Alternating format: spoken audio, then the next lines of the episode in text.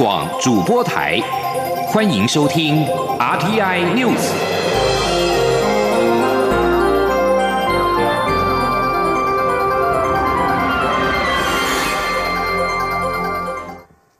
各位好，我是主播王玉伟，欢迎收听这节央广主播台提供给您的 RTI News。今天是二零二零年九月十八号，新闻首先带您关注：美国国务院主管经济成长、能源、环境次卿克拉克十七号下午搭乘专机抵达台湾，访团在台期间将接受蔡英文总统款宴，以及拜会行政院长苏贞昌、外交部长吴钊燮等高层官员。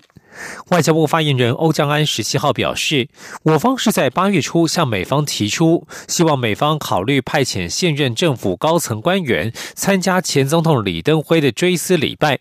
美方为了对李登辉在台湾民主历程扮演的角色表示尊崇，表决定由克拉克率团来台，这创下一九七九年以来访台层级最高的国务院官员，意义重大。至于有媒体报道，克拉克访台，因为台湾方面高调宣传，所以美方取消台美经济商业对话。对此，行政院长苏贞昌表示，台美关系非常好，克拉克来访，双方会就彼此关切的议题交换意见。前天记者王维挺的采访报道。美国国务院主管经济发展、能源与环境的次卿克拉克十七号访问台湾，将参加前总统李登辉的追思礼拜，但是没有安排举行台美经济商业对话。媒体报道，由于台湾方面高调宣传克拉克来访，对话才会取消。对此，行政院长苏贞昌十七号下午受访时表示，非常欢迎克拉克访问台湾，台美关系非常良好，双方会就相互关切的议题。交换意见，苏贞昌说：“啊，在蔡总统领导下，台美关系一直非常的好。那我们也看到，除了阿照卫生部长来，现在国务次卿也要来啊，我们都非常的欢迎，而且也都会就相关关切的议题，大家交换意见。”媒体追问克拉克此行还会不会举行台美经济商业对话，苏奎景表示，相关安排届时会对外公布。至于是否会与克拉克会面，苏贞昌说，立法院新会期十八号开议，他将赴立法院就扩大开放美猪美牛进行专案报告，将市立院议程与时间做妥当安排。另外，美国驻联合国大使克拉夫特与驻纽约台北经济文化办事处处长李光章共进午餐。克拉夫特事后在推特表示支持台湾参与联合国。对此，苏贞昌说，台美关系不断升温，美国也通过许多支持台湾的法案，并在国际上为台湾发声。他表示，台湾一直努力打开国际空间，国人也希望国家可以走出去。对于各个友好国家的帮忙。政府都非常感谢，也会继续努力。中央广播电台记者王威婷采访报道。美国国务院次卿率团访台，中国外交部批评美国违反一中原则，破坏台海和平稳定。中国将根据形势发展做出必要反应。对此，我陆委会表示，中华民国是主权国家，台湾与包括美国在内的国际社会友好互动，是主权国家正当自然的对外作为，对岸应该理性面对。而在美方发展对台关系方面，美国参议院外委会十七号举办听证会，共和党籍参议员克鲁兹要求国务院修正对台交往限制，也有议员关切美国的战略模糊政策。克鲁兹在会中表示，他在年初提出法案，希望修正国务院二零一五年所实施的禁止台湾展示国旗等主权象征的对台交往准则。但国务院其实不需等法案通过，就可以修正这一步由前总统奥巴马任内颁布的准则。国务院亚太驻青史达伟对此回应表示，目前日前美国卫生部长阿扎尔访台，有位刺青人现在也在台湾，相信美方正在做的事情与议员所提的利益一致，那就是支持台湾，并确保其有能力抵抗中国的胁迫。此外，有多位议员在会中关切美方是否考虑废止台海战略模糊？史达伟指出，外界对此议题有诸多讨论。他近期在华府智库传统基金会也清楚阐明美国对台六项保证，目的是避免中国压缩台湾国际空间，并且将其恢复到一九七九年《台湾关系法》实施时的样貌。不过，史达伟强调，这个做法不代表美国策略或是政策上的改变。而美国联邦众议员蒂芬尼则是在十七号提出了决议案，呼吁美国恢复与台湾正式邦交关系，并且终结过时的一中政策。决议案也指示美国行政部门应支持台湾的国际参与，并洽签自由贸易协定。继续将焦点转到国会。立法院新会期即将开议，国民党在十七号举行暨立法实务研讨会，列出下个会期的十五项优先法案，并且将关于开放美猪进口的食品安全卫生管理法等修正草案视为重中之重。另外，还包括了港澳条例修正，以及对于思觉失调犯罪的监护与安置相关修法。监督事项则列入了科技侦查法以及政党法修正草案。前天记者欧阳梦平的采访报道。国民党在十七号下午举行立法实务研讨会，列出十五项优先法案以及五项监督事项。首先就是因应开放美猪进口的相关修法，包括修正食品安全卫生管理法，要求市面上肉品乙型受体素零检出，明定含乙型受体素的食品及食品原料的容器或外包装应该以中文及通用符号明显标示，以及明定当中央主管机关要变更对特定产品或特定地区产品的管。管理措施前，或是要公告食品与食品添加物残留农药或动物用药安全容许量，以及食品中原子尘或放射能污染安全容许标准前，应该召开听证会。另外，也修正相关法律，禁止学校或幼儿园等教保服务机构使用含瘦肉精的食材。党团书记长林奕华说：“食品安全卫生管理管理法要进行修正。”那希望从源头就有机会来把它做把关。那其他部分呢是比较是配套，就是万一呃这个状况啊就在如果说还是进来的时候，但是怎么样来做相关的其他的把关的部分。在人权保障部分，国民党将推动修正《港澳条例》第十八条，提供港澳地区居民紧急人道援助，并删除《社会秩序维护法》有关处罚散布假讯息的规定。关于司法改革，则是修正刑法及刑事诉讼法有关思觉失调犯罪相关保安监护处分，以及严重精神疾病被告的暂时安置处分。另外，国民党的监督事项除了有总预算、前瞻基础建设预算以及纾困三点零预算。外还列入科技侦查法草案以及政党法修正草案。林奕华表示，国民党在新会期会团结努力，强力监督，展现国民党站在人民这边的力量。中央广播电台记者欧阳梦平在台北采访报道。立法院新会期今天即将开议，国民党拟背个行政院长苏贞昌的专案报告。苏贞昌十七号下午表示，要求扩大美猪美牛专案报告是国民党所提出的，朝野协商也同意安排。无论政党之间如何竞争，让国人听到政府完整的报告会比较好。而这一次国会的焦点主要是在于扩大开放美猪美牛开放的议题。政府将在明年元旦起开放含莱克多巴胺美猪进口。为了加强猪肉制品产地标示，卫福部食药署日前预告的草案注明了食品当中添加的猪油可免标产地，引发争议。食药署在十七号公布新版规定，删除了争议的文字，未来含猪油的产制品也必须标示产地。根据相关规定，散装食品、包装食品若使用到猪肉以及猪可食部位原料，应在容器或是外包装以中文显著标示原产地，也就是屠宰地。直接供应饮食场所应以中文显著标示，可以用卡片、菜单来注记，或者采用标示牌等形式。新规定明年元旦上路。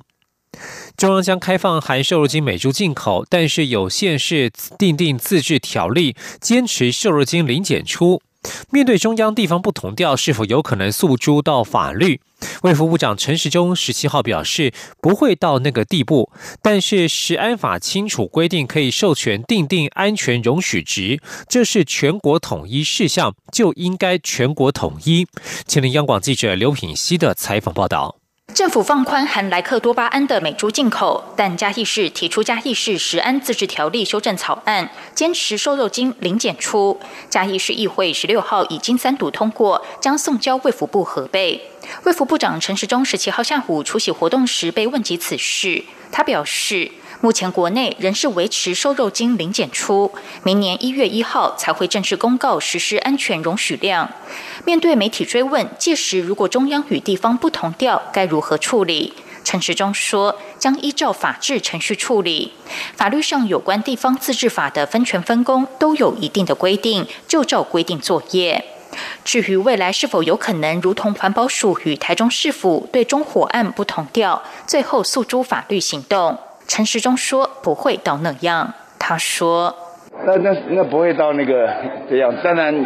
就要看看实施下去的情况怎么样嘛，哈。不过在法律上有食安法的规定，哈，那是很清楚，有食安法的授权可以定定这个所谓的安全容许值，好，那然后这是属于一个全国统一的事项，所以应该要全国统一。”此外，中央流行疫情指挥中心十七号召开专家会议，讨论菲律宾入境台湾普筛政策。指挥中心发言人庄仁祥表示，会中已经有决议，但要由指挥官陈时中定案。陈时中被问及此事时表示，指挥中心对于非国入境普筛的模式还在观察中，短时间内不会有变化。央广记者刘聘熙在台北的采访报道。财经消息。黄金价格在八月首次突破每盎司两千美元，不过台湾民间卖比买的多。台湾中央银行在十七号也在第三季里监事会议之后，首次针对黄金提出了分析报告。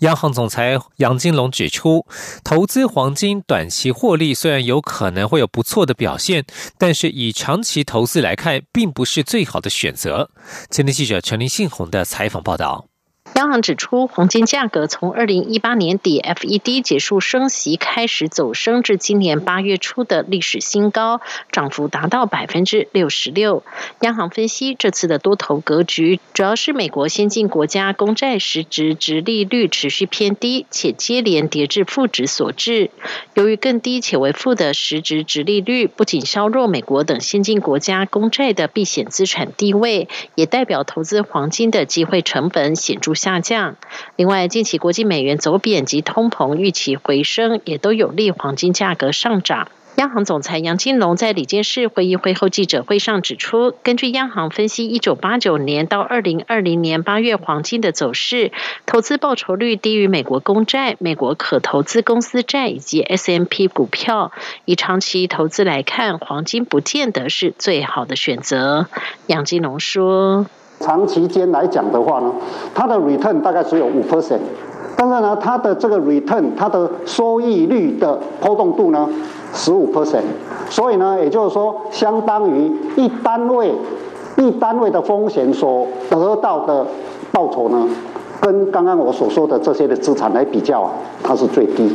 如果说是长期投资的人啊。投资黄金呢，不见得是最好的选择。那当然，如果说你是很短期的那种哦，可能啊，投资黄金是好的。央行也指出，黄金投资报酬率虽然亮眼，但不论是长期或短期，黄金报酬率的波动度明显高于其他资产类别，以至于承担黄金投资的每单位风险，可以获得的投资报酬率相对偏低。因此，如果以单位报酬率的角度持有黄金，应该审慎评估投资风险。中央广播电台记者陈林信宏报道。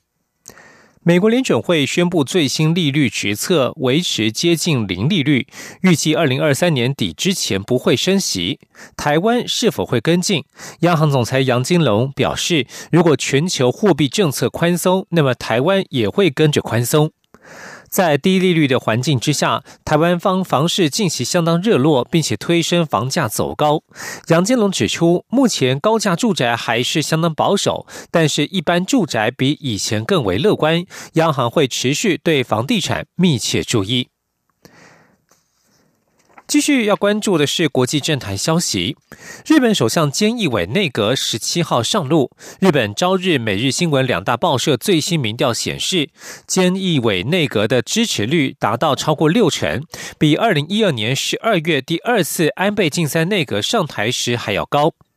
朝日新闻十六、十七号实施电话民调显示，兼内阁支持率百分之六十五，不支持率百分之十三。虽然民调方式不同，无法单纯做比较，但是兼内阁的支持率较第二次安倍内阁上台不久后的支持率百分之五十九还要来得高。这项民调显示，以年龄层来看，所有年龄层支持菅义伟内阁的超过六成，有别于以前安倍内阁获得未满三十岁年轻人的支持较多。被问到基于什么理由支持兼内阁时，回答似乎比其他内阁好，占了百分之四十一，居最多。回答因为首相是菅义伟，占百分之二十三；是因为政策占了百分之二十；是以自民党为主的内阁占了百分之十四。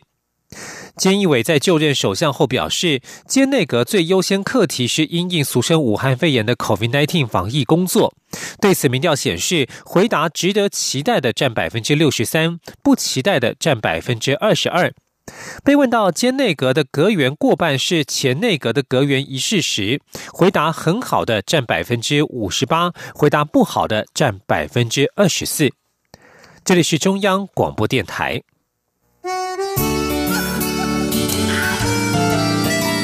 是阳光穿透了世界之窗，是阳光环绕着地球飞翔。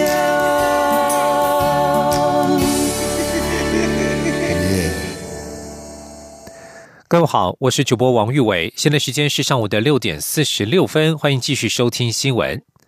根据路透社统计，全球俗称武汉肺炎的二零一九年冠状病毒疾病 （COVID-19） 累计确诊病例数在十七号突破了三千万大关，疫情仍然没有减缓的迹象。北美和南美洲合计占全球病例数将近一半，不过印度是最新疫情的关注焦点。印度确诊病例数在本周突破五百万，成为继美国之后全世界第二个突破五百万的国家。全球病例从两千五百万增加到超过三千万，耗时十八天。相较之下，从两千万增加到两千五百万花了二十天的时间；从一千五百万增加到两千万，则是十九天。另外，驻纽约办事处在十七号举办“台湾模式：武汉肺炎疫情下坚定迈向永续发展目标”视讯研讨会，邀请前副总统陈建仁以“疫情管理的典范”为题发表专题演讲。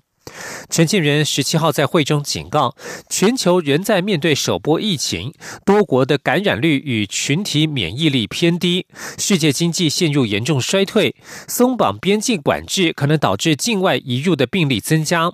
冬季流感好发，恐怕拉高鉴别、诊断与临床管理上的难度。面对这些挑战，陈建仁呼吁国际社会合作，因为病毒传播不分国家，没有国家可以独立抗疫。他强调，台湾可以帮忙，也正在伸出援手。而在国内疫情方面，十六号新增 COVID-19 台湾输出确诊个案，有人担心国内感染的风险是否提高。对此，中央流行疫情指挥中心发言人庄仁祥十七号表示，指挥中心把每一个从台湾出境确诊者都当作是本土病例来调查。至于是否，并且列管裁剪相关的接触者，截至目前都没有出现问题。至于是否质疑菲律宾的裁剪方式，庄仁祥表示，检验的试剂和 CT 值这些都会影响检测的结果。前天央广记者刘品希的采访报道。中央流行疫情指挥中心十六号公布，COVID-19 台湾输出确诊个案再添六例，都是自我国返菲律宾的民众在入境时裁剪后确诊。不过，指挥中心发言人庄仁祥表示，飞国机场裁剪是采外包。近期通报的案件数比较多，已经有不少国家反映非国的检测品质可能有疑虑。对于这六人的检验结果，将进一步与非国联系，以厘清真相。对于这六名输出个案是否代表台湾国内感染风险增加？庄仁祥十七号下午在疫情记者会中表示，指挥中心把每一例境外确诊都当作本土病例调查。针对有症状的个案，在其出境或发病前两天所接触的人，都会被列为裁剪与居家隔离的对象，也会裁剪个案在离台前十四天的密切接触者，包括 PCR 与血清检测。到目前为止，这些在境外确诊个案的接触者都没有任何症状。至于菲律宾的检验是否有问题，庄仁祥说，外界并不清楚菲国的裁剪试剂以及核酸检测所设定的 CT 值，这都会影响检验结果。而且入境普筛的确会出现未阳性的个案。他说。有关呃这个呃菲律宾它的检验到底会不会是不是有问题？那我想就是说，如果当你入境呃像跟我们上次所说的，如果你这个入境裁剪，那看它第一个检验的这个 PCR 的一个到底试剂是怎么样，这个我们不清楚。但是再来就是说它的 CT 值。都会影响到他检验的这个是否阳性或或假阳性的一个几率了。此外，对于是否维持菲律宾入境台湾全面普筛政策，庄仁祥说，专家会议十七号有讨论并做成决议，但还要看指挥中心指挥官陈时中是否采用，在尚未定案前维持既有政策。央广记者刘品熙在台北的采访报道。而 COVID-19 国际疫情持续紧绷，全球再度传出大批裁员潮。台湾的观光产业也受到边境持续管制，无薪假人数再创新高。对此，交通部长林佳龙十七号出席活动时，面对媒体再度提问，首度透露将配合中央流行疫情指挥中心来评估未来是否能够结合防疫措施以及国境管制的松绑，为业者脱困求生。吉林央广记者吴立军的采访报道。武汉肺炎疫情持续延烧全球，看不到尽头。全球许多产业撑过了第二季，却再也熬不过第三季，纷纷传出大规模裁员潮。台湾与观光相关的住宿、餐饮业、航空业及精品店，尤其是台北市，也在国际边境持续管制下。短短一周内就新增一百六十四家，两千一百三十人放无薪假。对此，交通部长林佳龙十七号出席中华邮政工会的活动时，面对媒体关切，疫情短期内难以降温，边境恐持续封锁，政府后续该如何应应时，除了重申将协助旅行社转型升级，透过国旅来。保问外，也首度透露，长远之计将配合中央流行疫情指挥中心来评估未来是否能结合防疫措施与国境管制的松绑，为业者脱困求生。林佳龙说：“国门目前还是有管制，所以在这种情况之下，旅行社怎么样进行转型升级，我们也都跟工协会啊有密切的联系，啊，总是一步一步走。”我们希望纾困三点零的特别预算能够尽快通过，让大家透过国旅能够维持一个基本的运作。那长期来看，还是要针对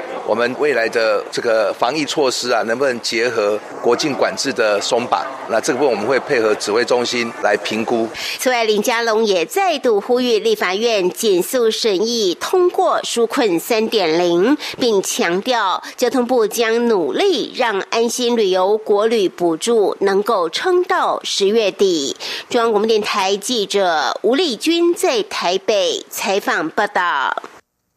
双十国庆即将到来，侨委会副委员长吕元荣十七号表示，今年受到 COVID-19 疫情影响，侨委会没有发动海外侨胞返台参加双十国庆大会，但仍有许多个别侨胞自行返台，预估将有一千五百名侨胞报名参加国庆活动。同时，侨委会为了响应疫后振兴，推推出了一百一十三条的旅游黄金路线，希望侨胞踊跃参加国家庆典，并且游览宝岛风光。光带动国内的旅游商机。前天记者刘玉秋的采访报道。今年国庆以“民主台湾自信前行 ”（2020 Proud of Taiwan） 为主题，但因为受武汉肺炎疫情波及，估计返台侨胞人数减少。不过，侨委会副委员长吕元荣十七号受访时表示，虽然海外侨胞的国际移动受到限制，侨委会也没有在海外鼓励发动侨胞回台参加双十国庆，但仍然有许多个别的侨胞自己回台，再加上有些侨胞先前回台后就。停留在台湾，因此预估仍有一千五百名停留在台与自行返台的侨胞会参加国庆相关活动。今天已经有一个北美洲的台湾商会到台湾来，然后月底的时候有一个世界台湾商会的联合总会，有五百人在台湾开会，所以说还是有相当多的侨胞哈，他不是组团，是个别的身份。因为我们不都这时候都不鼓励人家用组团的方式，不像以往都大约有一百团，今年没有，所以往年大概是五千多人、六千人，今年大概就是一千五。那我们相关的资讯都已经公布了，都欢迎侨胞参加。此外，吕元荣也提到，侨委会会欢迎海外侨胞回国参加双十国庆活动，并配合推动国内观光，特别与交通部观光局合作推出回国侨胞庆典旅游活动，规划了一百一十三条，均是三天两夜以上的观光旅游路线，欢迎侨胞在国内疫情和缓的安全环境下，配合实名制等防疫措施，踊跃参加国家庆典，并游览宝岛风光，进而带动国内。商机发挥疫后振兴的效益。中广电台记者刘秋采访报道。继续要关动关心的是劳动权益。根据劳保精算报告，劳保基金前长的负债已经达到新台币九点一一兆元，预估将在二零二六年破产。劳动部也正在启动年金改革，日前已经召开了四场工作坊，与专家学者座谈，并收集意见。外界关注劳动部何时提出劳保年改法案。劳动部长许明春日前屡次表示，希望劳动部年底提出草案。但是十七号在第五十届全国技能竞赛开幕式会前受访时，则说希望能够弹性一点，预期是年底会就内部演艺状况来评估。而劳动部却在十七号晚间发布声明改口，指劳保年金改革目前无具体期程。声明指出，考量近期社会对于劳保年金改革意见分歧差异过大，原定最快年底前提出改革方向的规划暂缓，目前没有任何的具体期程。继续要关心的是国际消息，美国民主党总统候选人拜登警告，英国脱离欧盟时务必要遵守北爱尔兰和平协议，否则无法和美国达成贸易协议。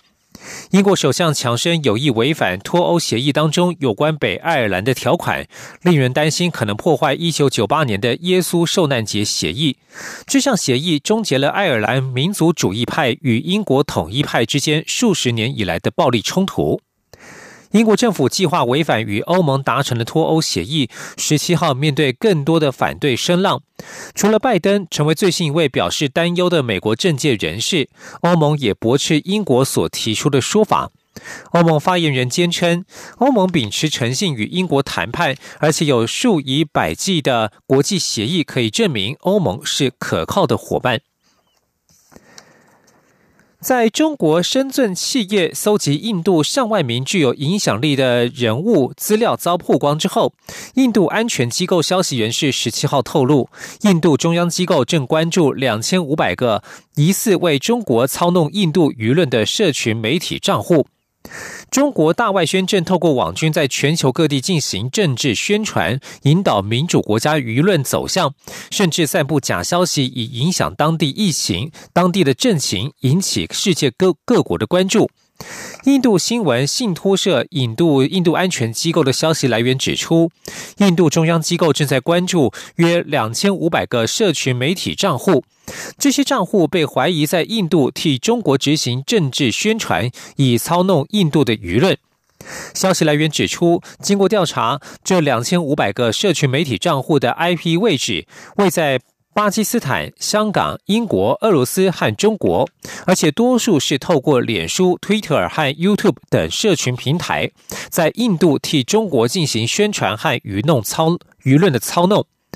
在印度与中国五月初于拉达克东部爆发对峙，以及四十五年以来最严重的冲突之后，印度政府更加关注中国在印度的颠覆与渗透活动，并且已经采取措施，严格审查与中国政府或是中国共产党有关的机构签证申请，以国安理由两度发表禁止多数来自中国的行动装置城市，并且加速与中国经济脱钩的脚步。